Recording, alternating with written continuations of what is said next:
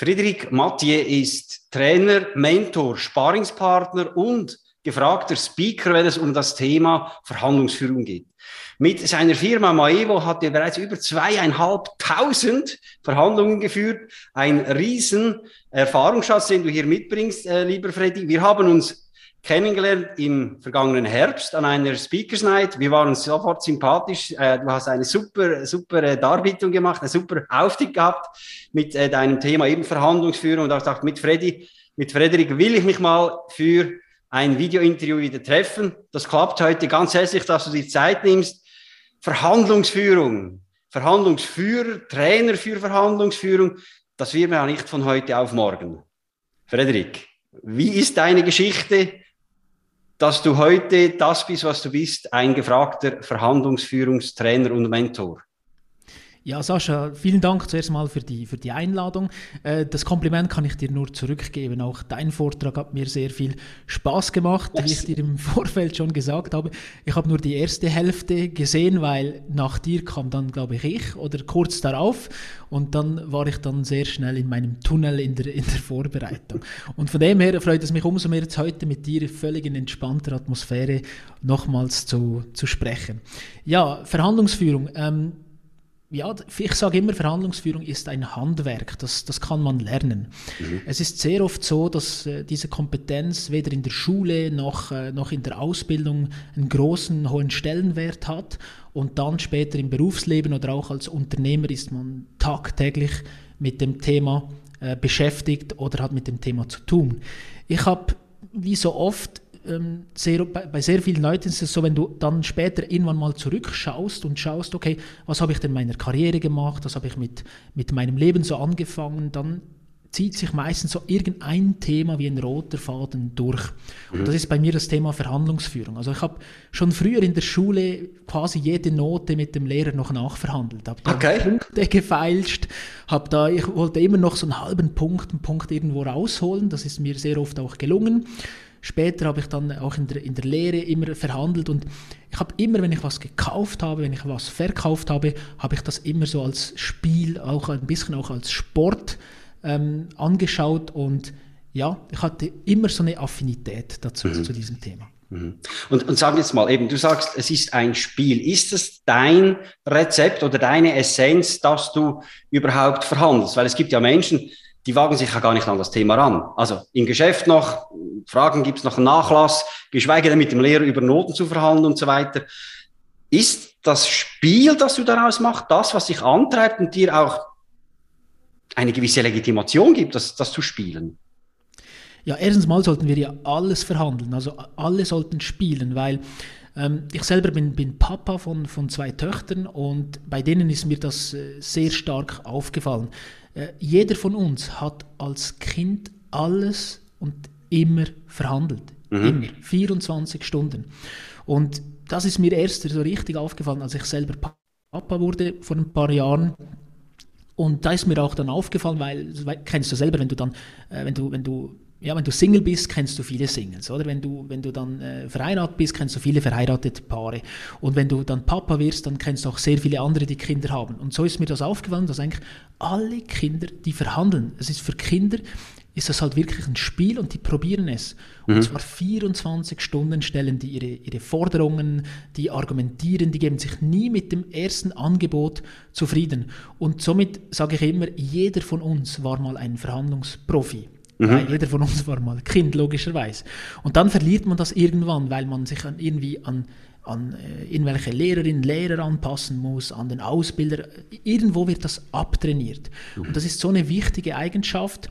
Und ähm, ja, die brauchst du einfach, um im, im Business, in der Karriere, auch als Unternehmer, damit du erfolgreich bist. Das ist eine mhm. ganz wichtige Eigenschaft. Also wir verhandeln nicht, weil wir uns anpassen wollen, weil wir irgendwo das System, die Muster nicht durchbrechen wollen, die uns vorgegeben werden. Du hast es offensichtlich nicht gemacht, indem du dir gesagt hast, nein, bleibt ein Spiel für mich und ja, ich ziehe das jetzt durch. Und da hast du darin auch deine, deine Passion und auch dein Warum oder auch den Sinn eben darin gefunden, dass du heute mit eben dem Thema Verhandeln deinen, deinen Job machst. Das ist so, ja. Also ich selber war ähm, nach dem Studium habe ich so bewusst etwas gesucht, wo, wo, wo ich sehr unternehmerisch äh, tätig sein konnte, da habe ich meinen Platz im, im, im Einkauf gefunden. Und ich war mhm. über zehn Jahre international unterwegs, habe äh, auf, ja, auf sehr viele Verhandlungen geführt, äh, unterschiedliche Länder, unterschiedliche Kulturen kennengelernt, Verhandlungen geführt, wo auf unserer Seite 10, 15 Leute waren, auf der anderen Seite auch, äh, Verhandlungen, die über mehrere Monate gingen, über mehrere Millionen gingen. Und da habe ich einfach auch gemerkt, dass das kann ich gut. Mhm. Und, und ja, meistens im Training, wenn mich die Leute fragen, ja, wieso kennst du denn so viele Taktiken und so weiter? Ja, weil die alle mal an mir angewendet worden sind. weil ich mit jeder von diesen Taktiken mal über den Tisch gezogen wurde, deutsch gesagt. Ja. Und, und das hat mich halt immer so total fasziniert. Erstmal der Mensch, weil es sind immer Menschen am Verhandeln. Wie, wie ticken die, wie kommunizieren die? Dann auch die ganze Lehre dahinter. Also Verhandlungsführung ist etwas, was man lernen kann. Mhm. Und ich habe da alle Bücher zu dem Thema verschlungen. Ich war bei, bei so vielen äh, Seminaren in dem Thema unterwegs und habe da, sag mal so, aus der Wissenschaft sehr vieles genommen, aus meiner Praxiserfahrung und verknüpfe das heute und helfe heute halt sehr vielen Unternehmen, wenn es um das Thema Verhandlung geht, einfach, ja, einfach weiter und dort halt erfolgreicher zu sein. Mhm. Für wen arbeitest du konkret? Es sind KMUs, ähm, ich sage es mal so, äh, je nach Produkt, was ich habe, sind es unterschiedliche Zielgruppen. Ich sage mal so, ich habe mehrere große Unternehmen, die, die halt so die ganze Verkaufsabteilung oder die ganze Einkaufsabteilung, die so interne Trainings äh, organisieren, wo ich dann halt eben den ganzen Einkauf trainiere oder den ganzen Verkauf, wo ich so meine, so meine Trainings äh, ja, Trainingsphilosophie habe, die ich da weitergebe. Und im KMU-Bereich sind das halt sehr, sehr oft die Geschäftsführer selber, mhm. die dann zum Beispiel es sind unterschiedliche Themen. Es geht über die Übernahme von einem Konkurrenten. Es geht auch um, um Konfliktsituationen mit, äh, mit Geschäftspartnern, wo man mal einfach so eine Außensicht braucht, wo man so eine Außenperspektive braucht, ähm, wo ich dann halt wirklich halt so als, auch als Mentor zur Verfügung stehe und sage, okay, was ist das Ziel dahinter, ähm, was ist das Motiv von dir, was ist das Motiv von der anderen Seite, denke ich so, die ganze professionelle Vorbereitung mit denen durchführe. Mhm, mhm.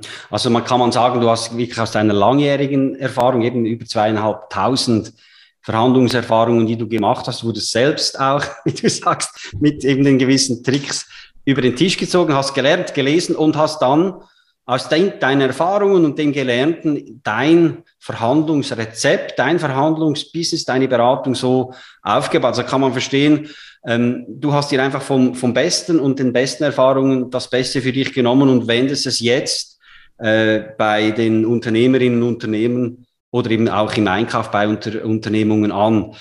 Ähm, was ist, oder wenn du jetzt zurückschaust, auch auf deine Tätigkeit, welches sind die meisten Themen, die an dich herangetragen werden, wenn es um Verhandlungen geht? Wo ist hier das Hauptthema? Ähm, es ist unterschiedlich. Ich sage jetzt mal so, jetzt gerade aktuell, also 2021, 2022 war so vor allem das Thema Preiserhöhungen ein Riesenthema. Mhm. Also wir haben in verschiedenen, sage mal so Rohstoffen, und Produkte äh, haben wir riesen Mangel.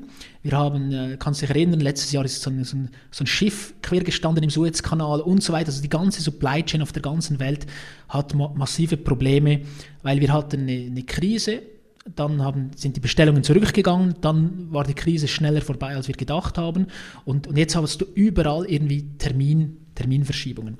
Und sehr viele Hersteller, die haben halt mit der Methode verhandelt, friss oder stirb im, mhm. im letzten Jahr. Und die Preiserhöhungen, je nach Branche sind das 30, 40, 50 Prozent. Im, im, Elektro, Im Elektrobereich, weiß ich, sind es mehr als 100 Prozent gewesen. Und da ging es halt immer darum, ja, wie federe ich das jetzt ab? Oder wie kann ich jetzt das kontern? Oder wie kann ich jetzt da das Beste für mich rausholen? Weil, ja, sehr viele Schweizer KMUs, die haben vielleicht eine Maschine verkauft zum Beispiel. Und dann kommt plötzlich die Preiserhöhung vom, vom Rohstoff und dann hast du halt ein Riesenproblem.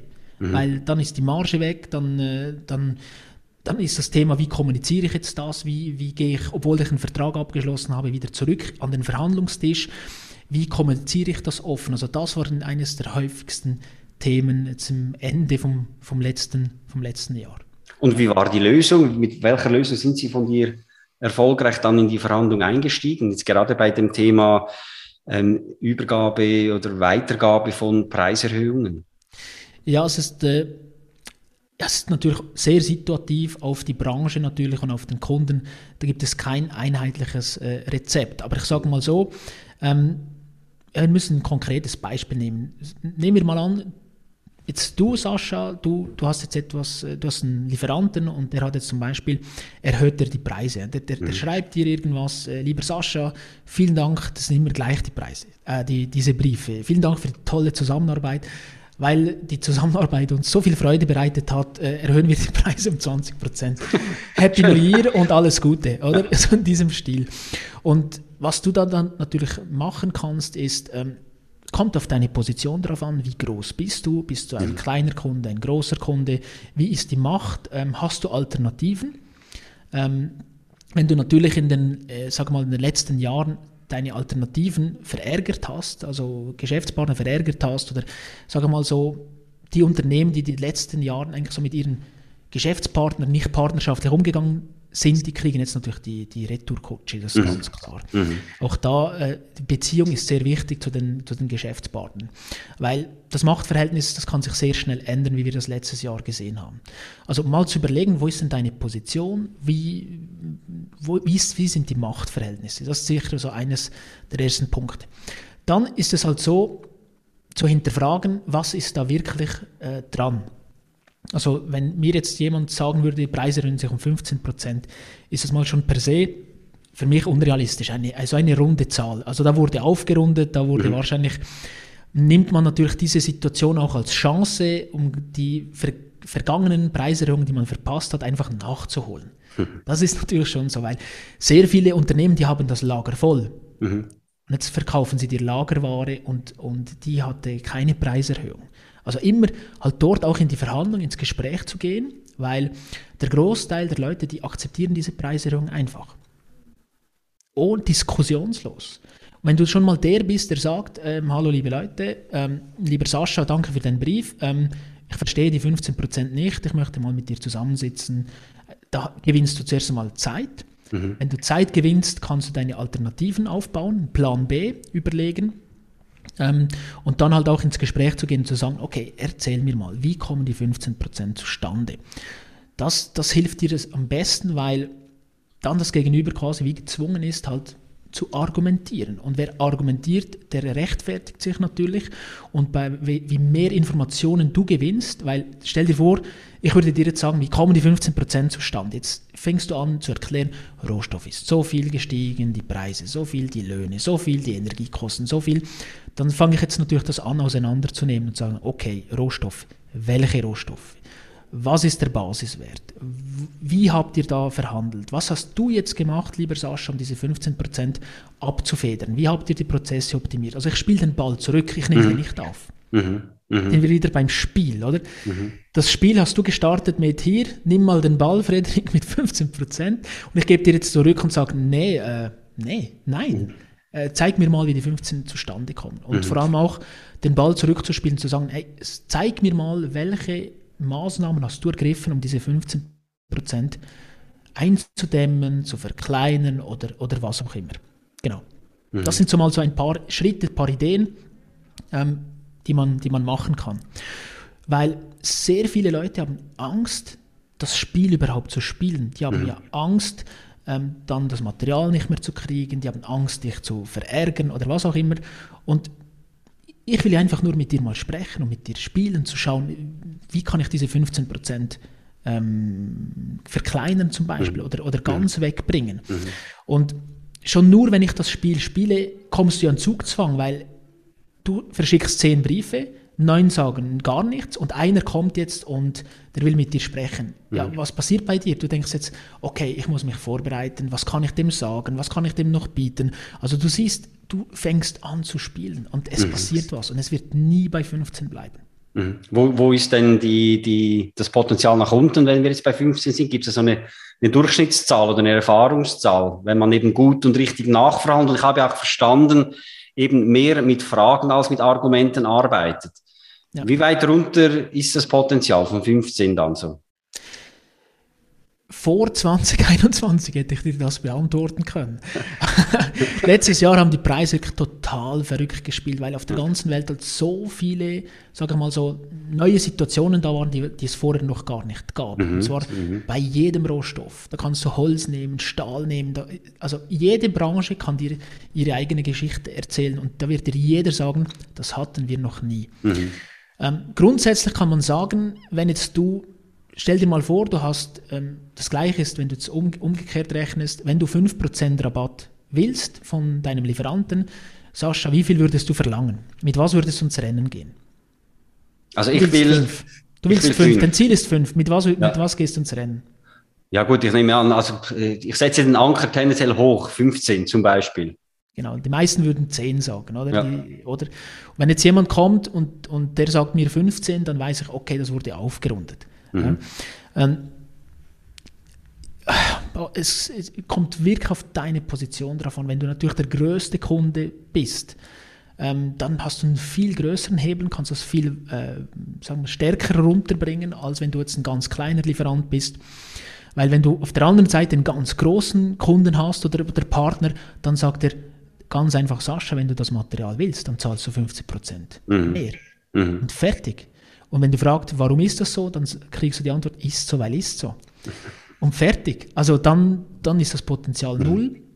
Aber es bringt dich zumindest mal in eine bessere Verhandlungsposition, mhm. wenn du überhaupt die Verhandlung startest. Genau. Ja. Okay.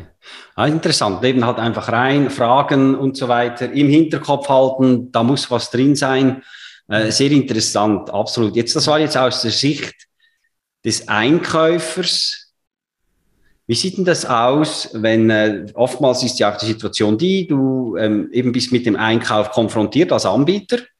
Mhm. Da gibt es eine Ausschreibung, das ist äh, sehr oft hochprofessionell und ähm, die findet dann eben statt. Man gibt ein und vor Vertragsende ähm, dann die Nachricht, ja, wir äh, denken können uns eine Zusammenarbeit mit Ihnen sehr gut vorstellen und äh, ja, aber beim Preis, da müssen wir noch etwas machen und so weiter.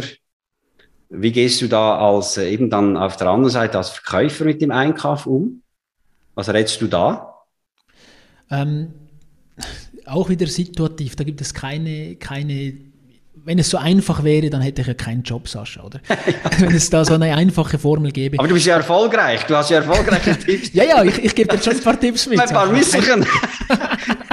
Keine Sorge, ich gebe dir schon ein paar Tipps mit. Ähm, ja, wenn jetzt jemand zum Beispiel noch fragt ähm, nach einem Rabatt, dann ist es ja meistens so, viele haben Angst vor dem oder äh, du denkst auch direkt, ach nein, äh, ja, ich habe den Auftrag schon fast und jetzt will der noch einen Rabatt. Das heißt, ich muss noch was machen. Mhm. Und in den meisten Fällen ist es nicht so. Mhm. In den meisten Fällen ist es so, dass auf der anderen Seite gesagt wurde, ja, wir wollen mit dem Sascha zusammenarbeiten und jetzt probier doch noch was.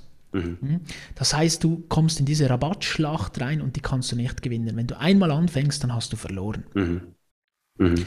Ähm, die Frage ist immer, wenn du was gibst am Verhandlungstisch, dann musst du was zurückverlangen. Mhm. Das heißt, wenn der was will, wenn der, äh, die Person jetzt einen, äh, einen, Rabatt will, dann kannst du zum Beispiel sagen, äh, ja, ist machbar, aber dann ist es nicht ein Tag, in deinem Fall sind es zum Beispiel drei Tage oder was gibt es, quasi den Kuchen zu vergrößern. Mhm. Das, das, ist eine, das ist eine Taktik und wenn der Kuchen nicht größer wird, dann kannst du sagen, nein, das ist, das ist mein Preis. Weil wenn jemand sagt, wir möchten gerne mit dir zusammenarbeiten, nur noch der Preis ist im Weg, mhm. ähm, dann hat man meistens schon entschieden. Ja?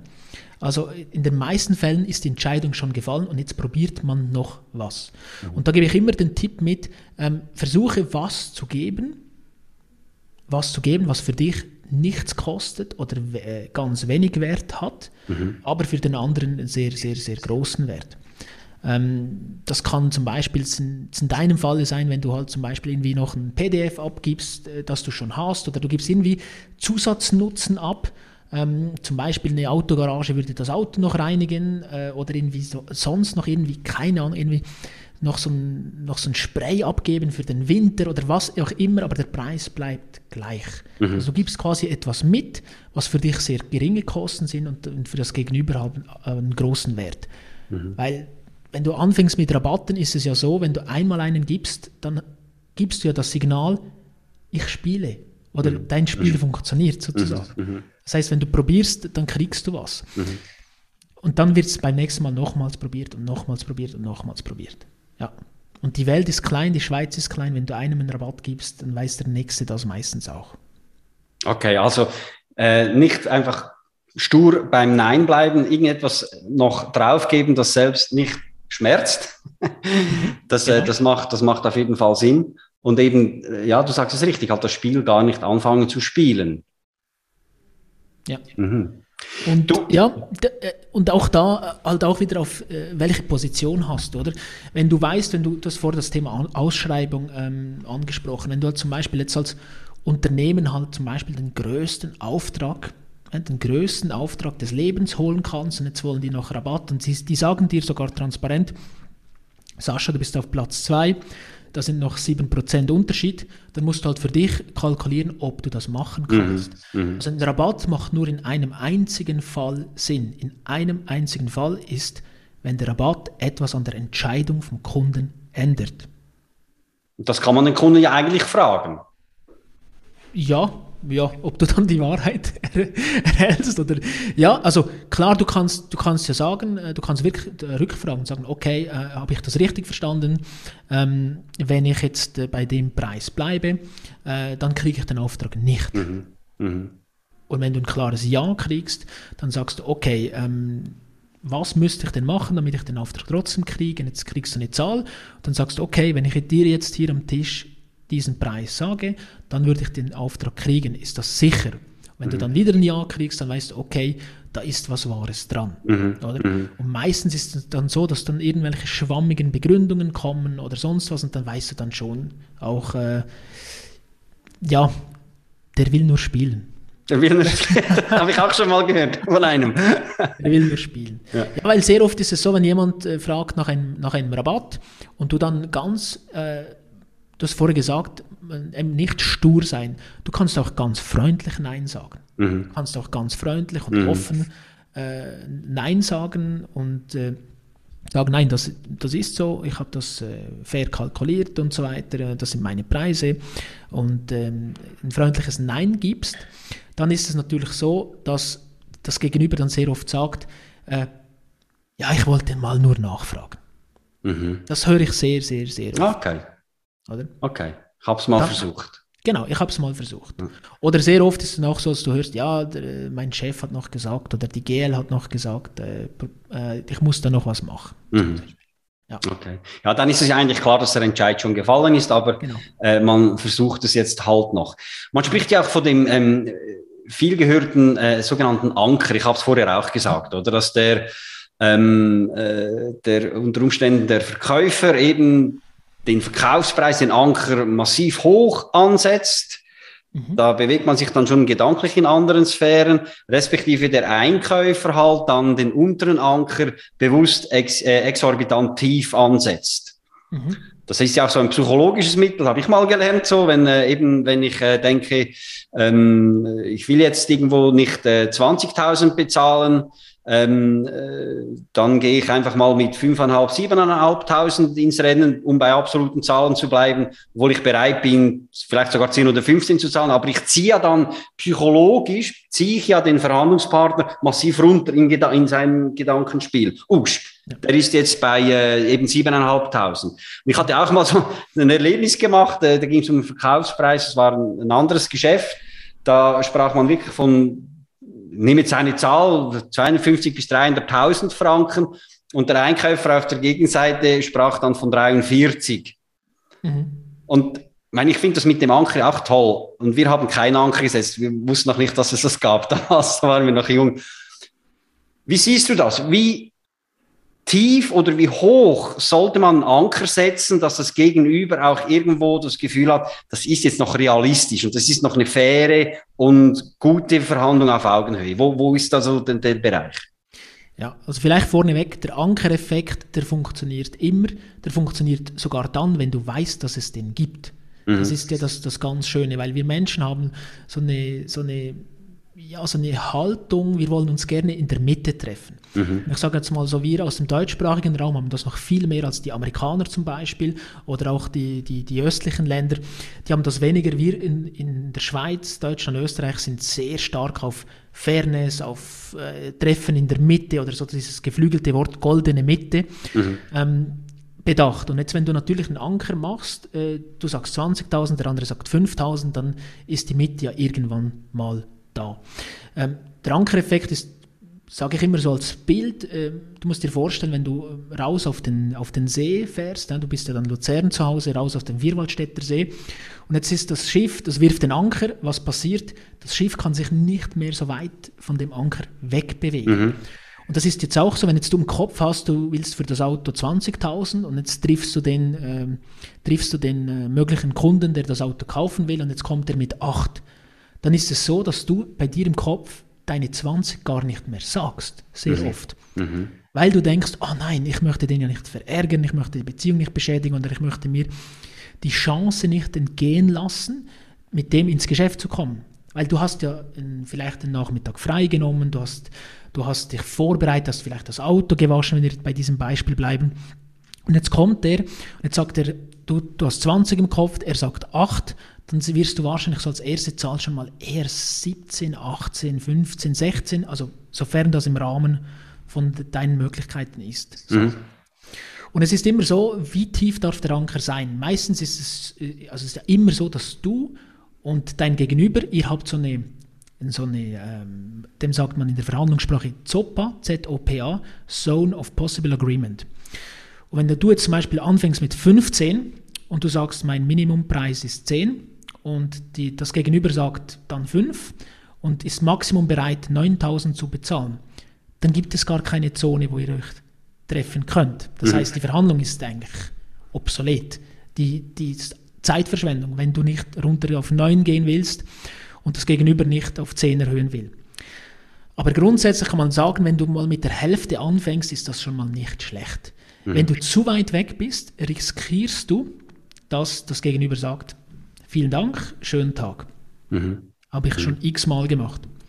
Du sitzt ab, der Anker ist total irrational, dann kannst du abbrechen, das ist eine Möglichkeit. Mit dem Risiko, dass du nicht mehr an den Verhandlungstisch kommst. Ja? Also wenn jetzt jemand zu dir das Auto anschauen kommt, der kommt von irgendwo her, du sagst ihm Nein, danke, äh, schüttelst ihm die Hände freundlich und gehst, den wirst du nie mehr wiedersehen. Mhm. Vermutlich nicht.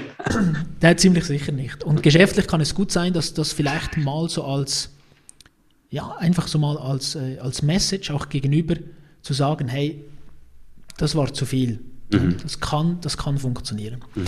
Ähm, was man auch machen kann, ist zum Beispiel, wenn, wenn ich jetzt 15 oder ich weiß irgendwie aus irgendwelchen Preisvergleichen, dass 15 eine gute Zahl ist und jetzt kommt der Einkäufer und sagt 4, dann kann ich sagen, okay, ähm, ich weiß ja, du kannst es direkt ansprechen, kannst sagen, ich weiß, wie das Spiel funktioniert, du willst jetzt sehr tief ankern, hey, aber wir sind doch hier professionelle Geschäftsleute, wir sind hier auf Augenhöhe, wir wissen beide, 4 ist kein realistischer Preis. Mhm, mh. 15 ist der realistische Preis aus Grund A, B, C. Mhm. Und dann hast du den Anker eigentlich weg. Also wirklich dann as easing das Thema genau. benennen, sagen, das ist jetzt nicht mehr realistisch, kommen wir zurück in die normale Welt. So. Name the game. Mhm. Oder? Name mhm. the game, mhm. zu sagen, ähm, zum Beispiel mit dem Auto ist es ja sehr einfach. Das können sich sehr viele Leute einfach vorstellen. Da gibt es ja, kannst du auf Autoscout die Preise vergleichen zum Beispiel. Du mhm. kannst irgendwie bei Eurotax den Preis berechnen lassen. Dann hast du ja einen Marktpreis. Das heißt, wenn der andere die Hälfte zahlen will, dann kannst du ihm sagen, hey, du weißt und ich weiß, das Auto hat viel mehr Wert. Ähm, wenn du so starten willst, dann muss ich sagen, werde ich dir das Auto nicht verkaufen. Wünsche ich dir einen schönen Tag. Und wenn du trotzdem Interesse hast, dann lass uns weitersprechen. Dann hast du den Anker vom Tisch. Mhm. Also eigentlich ist ja das ähm, Verhalten ja gar nicht so wahnsinnig schwierig, wenn ich das verstanden habe. Also, äh, es soll ein Spiel sein, das Mindset eben von Pflicht auf Kür umsetzen, eben zum Spiel, ähm, halt mehr mit Fragen, weniger mit Argumenten sprechen oder wie du es so schön gesagt hast, name the game, wenn du, wenn man das Gefühl hat, dass es jetzt wirklich weggeht vom realistischen und hin zu einem Spiel, das du nicht mehr mitspielen willst. Ja. Ja, also gutes Beispiel ist, was du noch gesagt hast wegen den Argumenten. Also Argumente erzeugen immer Gegenargumente. Mhm. Und ich sehe sehr viele Leute, die, die starten oder die machen die Vorbereitung zu einer Verhandlung, indem sie sich Argumente aufschreiben oder USPs oder was mhm. auch immer. Mhm. Und dann schreiben sie sich viel, sehr viele Argumente äh, auf dem Zettel, aber ein Argument erzeugt immer ein Gegenargument. Mhm. Ich schlage immer vor, schreib dir Forderungen auf. Mhm. Das heißt, in deinem Beispiel jetzt, der Kunde will, du willst ihm irgendwas verkaufen ja, und der Kunde will zum Beispiel äh, 10% Rabatt. Dann kannst du sagen, ja, kann ich machen, wenn wir die Anzahl Tage erhöhen mhm. oder wenn ihr noch das zusätzlich bucht oder wenn ihr doch das oder das, dann kannst du so deine Forderungsliste, das ist auch was, was ich mit den Kunden immer erstelle, so eine Forderungsliste, mhm. dann hast du die vor dir und dann kannst du sagen, okay, kann ich tun, wenn. If that, then das, mhm. sozusagen. Ja? Mhm. Also dann ist eben genau so, es kommt eine Forderung auf den Tisch, dann packst du deine Forderung auf den Tisch und dann kommt es zum Deal oder der andere sagt, nee, ich kann nicht erhöhen, dann sagst mhm. du, ja, dann kann ich dir keinen Rabatt geben. Mhm. Sozusagen, ja. Dann sind wir wieder auf Feld 1 oder gemeinsam auf Feld 2, je nachdem. Genau. Wenn ich das richtig verstanden du berätst ja auf der einen Seite Einkäufer, wie sie zum bestmöglichen Angebot kommen und du berätst aber auch Leistungsverkäufer, Leistungserbringer, wie sie so wenig Rabatt wie möglich gewähren müssen. Habe ich das richtig verstanden? Also du berätst eigentlich beide Seiten. Ja, da bist du ja ein äh, richtiger Doppelagent. Wie lebt es sich denn damit? Oder wie, was sagen da deine Kunden dazu? Nein, äh, ich habe natürlich schon Gentleman Agreement sozusagen. Ja. Also die, die, die meine Kunden sind, da berate ich die andere Seite natürlich nicht. Das, das, das, das, geht nicht, das machst du einmal und dann nie wieder. Ja. Ähm, das natürlich nicht. Aber weißt du, die Verhandlungsführung als Handwerk, die, die kannst du halt auf allen Seiten anwenden. Genau. Sei es bei, im Verkauf, im Einkauf oder auch halt in, in, internen Verhandlungen. Also ich mhm. mache auch sehr viele Führungstrainings, weil jedes Mitarbeitergespräch ist eine Verhandlung. Wenn du in einem Großkonzern arbeitest und du willst, ein, willst äh, mehr Budget für dein Projekt, dann ist es auch eine Verhandlung. Da hast du weder Verkauf noch Einkauf am Tisch. Dann versuchst du halt intern zu überzeugen, die mhm. Leute für dein Projekt zu gewinnen und da geht es auch um Verhandeln. Jede, mhm. jedes Geschäftsleitungsmeeting ist eine Verhandlung. Ja. Jedes. Ja. Oder? Und auch dort greifen diese Punkte wie ein Anker zum Beispiel. Das, in jedem Projektmanagement-Meeting kannst du ankern. Wenn, wenn der Vorgesetzte oder der Geschäftsleiter sagt, bis Ende Januar äh, muss das fertig sein und du sagst, nein, nein, nein, also Q2 mindestens. Das hörst du in Großkonzernen immer. Die sprechen nicht von Monaten oder Wochen, sondern nur von Q. Das ist mhm. genau das, da wird geankert. Mhm. Mhm. Vor den Sommerferien, nein, nein, bis Ende Q3 und dann sagt der andere, nee, Q2, Q3. Das ist genau das gleiche Spiel. Auch dort findet sehr viel Verhandlung statt. Mhm. Also können immer alle Seiten in dem Sinne von deinen Mentorings, Trainings und auch Sparings natürlich ähm, profitieren, wenn ich das richtig verstehe. Ja. So zusammenfassend. Wenn ich jetzt frage, wo sind die größten Pain Points im Thema Verhandlung und welches ist das bekannte, sage ich jetzt mal, Aspirin, Schmerzmittel, das du dagegen hast. Welche kommen dir da in den Sinn? So. Painpoints, Schmerzmittel. Mhm. Also Schmerzmittel ist sehr oft so, dass jeder von uns verhandelt ja, bewusst oder unbewusst. Mhm. Und die, die, Schmerzen kommen immer nur dann, wenn du mit deinem bewährten Konzept oder bei einer bewährten Strategie nicht weiterkommst. Ja. Ist genau gleich wie bei der Führung. Bei der Führung sagt man ja auch so, wie mehr Erfahrung und Ausbildung du im Führungsbereich hast, ist wie, wie ein Rucksack, den du fühlst, füllst mit Tools, mit, in dem du halt situativ auf verschiedene Menschen führen kannst. Und Verhandlung ist sehr ähnlich. Du füllst quasi deinen Rucksack, ähm, deinen Werkzeugkasten, wie du dann sagen willst, und dann kommt diese Situation mit diesem Menschen und dann kannst du Werkzeug sowieso rauspacken. Und der meiste Painpoint ist, dass viele Leute ganz wenig von diesen Werkzeugen haben. Mhm. Und wenn der nicht funktioniert, dann sind sie verzweifelt oder kommen, oder kommen nicht weiter. Oder die haben mit diesen Menschentypen geht sehr einfach und mit diesen Menschentypen haben sie Riesenprobleme zum Beispiel. Das sind so die, die, die Schmerzen, die sie, die, die sie haben. Und ähm, was, was ist das Aspirin? Aspirin ist einfach Ausbildung sozusagen, eben deinen Rucksack zu füllen.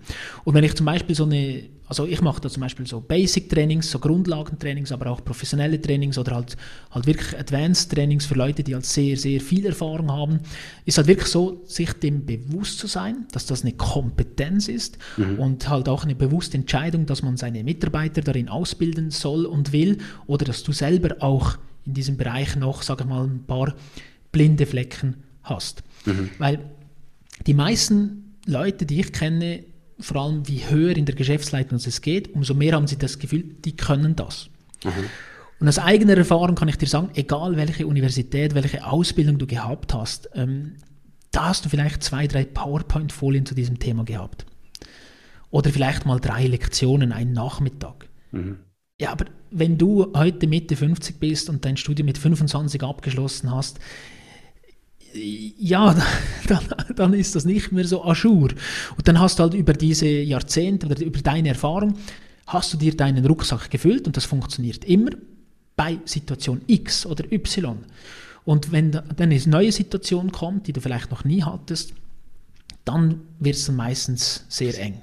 Mhm. Und sehr oft ist es so, dass mich die Geschäftsleiter buchen für Trainings für ihre Mitarbeiter und dann nach dem Training zu mir kommen und sagen, ich habe da so ein, eine Frage oder ich habe da so ein Thema und dann kommt dann, dann kommen dann die richtig spannenden Fälle ans Tageslicht. Ein Freund eines Freundes hat da noch eine Frage. genau, genau. Ja. ja. Okay. Ja, äh, spannend. Ich denke, es macht auf jeden Fall Sinn, eben das Thema auch vermutlich immer aktuell zu halten. Eben Zeiten, Situationen ändern sich. Du hast es gesagt, eben letztes Jahr kann man sagen, plötzlich wurde es ein Verkäufermarkt, wenn es um Materialien gibt. In einem Jahr, zwei sieht es vielleicht wieder anders aus. Also Verhandlungsführung, Verhandlungsgeschick, wenn ihr bei euch dieses Thema auch irgendwo latent im Raum habt und sagt, okay, ich habe jetzt mit 25 das Studium abgeschlossen, bin jetzt ein paar Jährchen älter, um beim Beispiel zu bleiben. Ich selbst könnte mal eine Auffrischung gebrauchen. Ich denke, Führung fängt ja auch ganz oben an. Oder wenn ihr ein Team habt, Mitarbeitende habt, egal ob ihr auf Anbieterseite seid, auf äh, Einkäuferseite, egal auf welcher Seite ihr steht bei einer Verhandlung, wenn es um Projekte geht, was auch immer. Frederik Mathieu mit seiner Firma Maevo ist der Mann, die Firma, die euch wirklich und eure Mitarbeiter auch weiterbringt. Erfahrung aus zweieinhalbtausend Verhandlungen sollte man nutzen.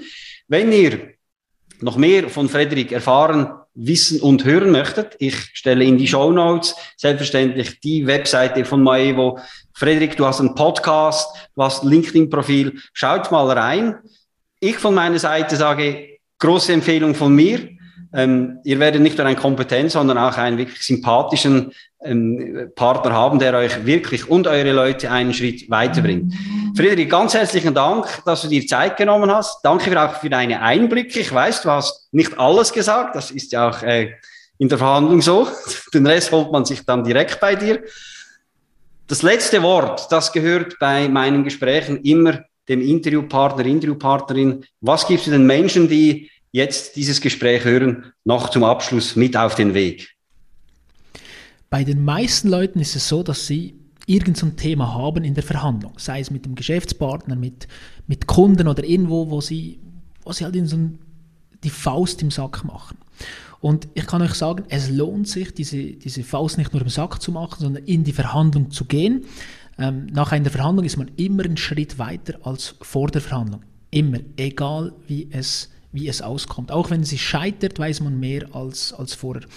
Und was ich dir mitgeben kann, ist, hab den Mut zu verhandeln, sei es, wenn es deine Preise sind, wenn es dein, wenn es dein Lohn ist oder wenn es äh, nur darum geht, wie man zusammenarbeitet. Es hat, es hat immer nur Vorteile, wenn man verhandelt, weil wenn man verhandelt, dann kommuniziert man und man lernt auch sich und seine Bedürfnisse auf den, ja, mal zu sagen, zu äußern und schlussendlich geht es darum, wenn du eine Verhandlung Handlung machst, die den Preis optimiert oder, oder was auch immer, dann hat das einen riesen Effekt auf die nächste Woche, auf den nächsten Monat, auf das nächste Jahr.